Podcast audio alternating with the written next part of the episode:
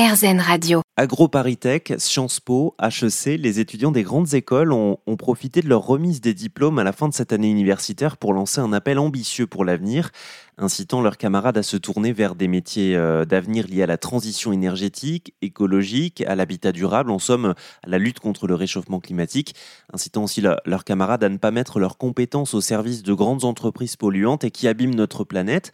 Il y a une école qui a compris ces enjeux-là depuis 2012. Euh, Il s'agit de, Sciences Po Rennes qui euh, a créé un, campus des transitions qui est basé à Caen et je suis en ligne avec son directeur Nicolas Escache. Bonjour Nicolas. Bonjour. Alors est-ce que vous pouvez nous présenter cette école, ce campus des, transitions? C'est quoi exactement? Oui, c'est vrai qu'on a été assez euh, précurseur hein, sur les questions de formation en transition, puisque depuis 2012, on a ouvert un, campus à Caen.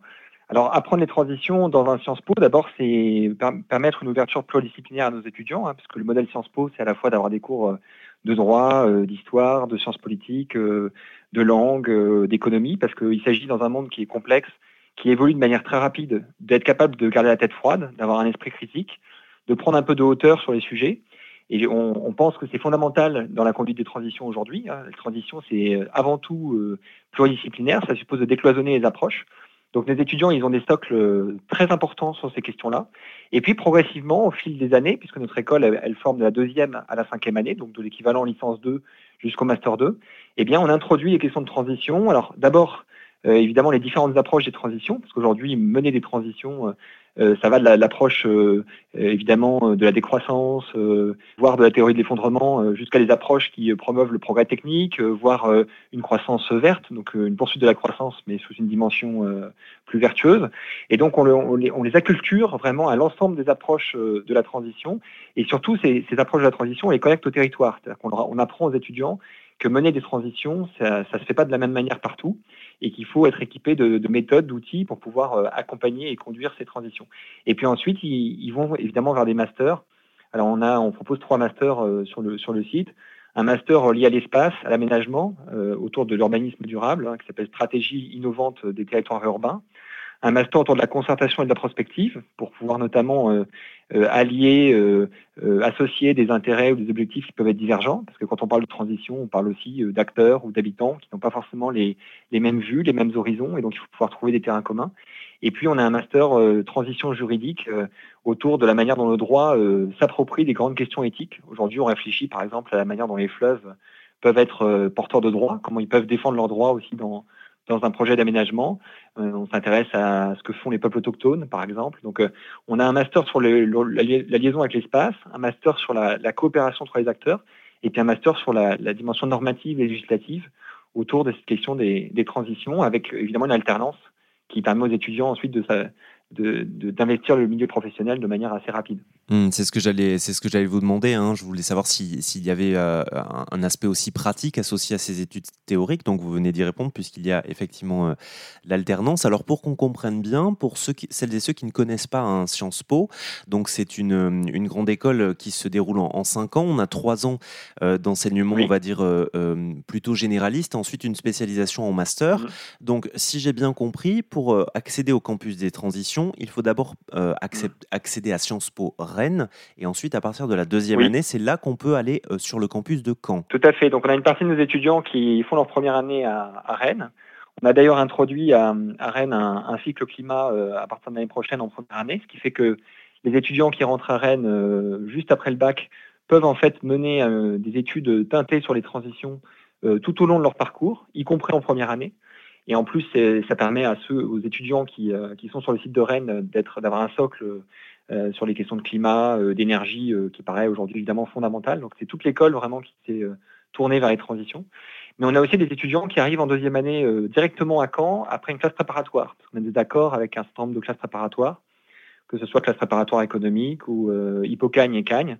dans l'Ouest, mais aussi ailleurs en France. Hein, on a des, classes préparatoires dans, dans, dans différentes régions.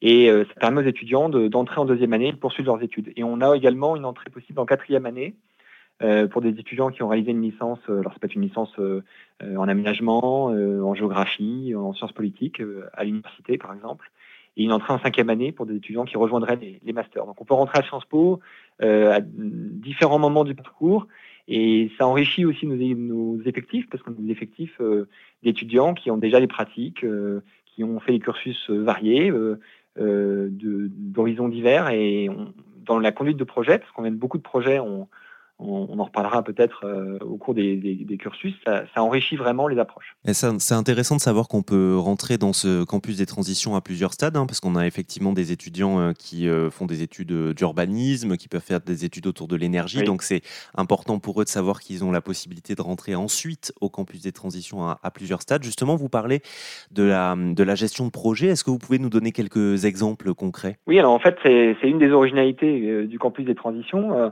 on a développé en fait une déclinaison du campus sous plusieurs aspects. On a, on a ouvert, par exemple, il y, a, il y a 4 ans maintenant, ce qu'on appelle la pépinière des transitions. La pépinière des transitions, c'est la connexion du campus avec un certain nombre de lieux euh, dans la région cannaise. Alors, c'est des tiers-lieux, des bibliothèques, euh, des espaces de médiation autour de l'urbanisme, des conciergeries de quartier. Et une grande partie de nos cours, notamment en quatrième année, sont délocalisés dans ces lieux. L'idée, c'est que les étudiants peuvent être euh, immergés dans, dans, un espace. Ça peut être un quartier, ça peut être un, un ancien plateau industriel en, en, reconversion. Ça peut être un, un, un quartier qui, euh, qui, accueille une opération urbaine, donc qui va se développer dans les, dans les 20-30 prochaines années. Et les étudiants travaillent au sein de tiers-lieux qui ont cette capacité d'articuler la réflexion avec des living labs, avec euh, des ateliers, avec euh, des soirées d'échange et l'action, puisqu'ils possèdent des Fab, Labs qui permettent avec des imprimantes 3D de réaliser du, du, mobilier urbain, de pouvoir créer très concrètement euh, des objets urbains, de pouvoir euh, euh, créer des graphismes. Et donc, les étudiants sont amenés pendant des permanences urbanistiques à rester dans ces lieux-là, à pouvoir se concerter avec les habitants qui sont sur le territoire, avec des acteurs qui fréquentent ces lieux, ça peut être des, des start-up, des associations, des grandes entreprises, et ils sont amenés à créer des projets, de la conception du projet, de la réflexion du projet jusqu'à la pose sur l'espace public. Et donc, c'est une des particularités, c'est qu'au campus de transition, à la fois, on, réfléchit les transitions, mais on ne les réfléchit pas euh, n'importe comment, on les réfléchit euh, situées, c'est-à-dire vraiment en, lien avec les ressources euh, d'un territoire ou d'un quartier.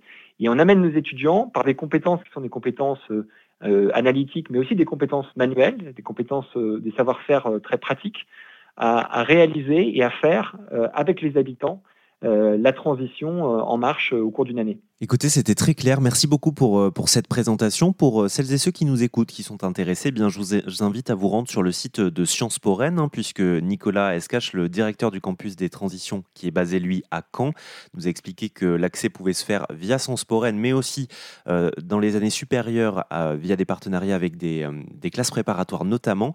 Je vous mets toutes les autres infos évidemment sur rzn.fr et puis vous pouvez écouter les autres versions de cet entretien également sur notre site internet.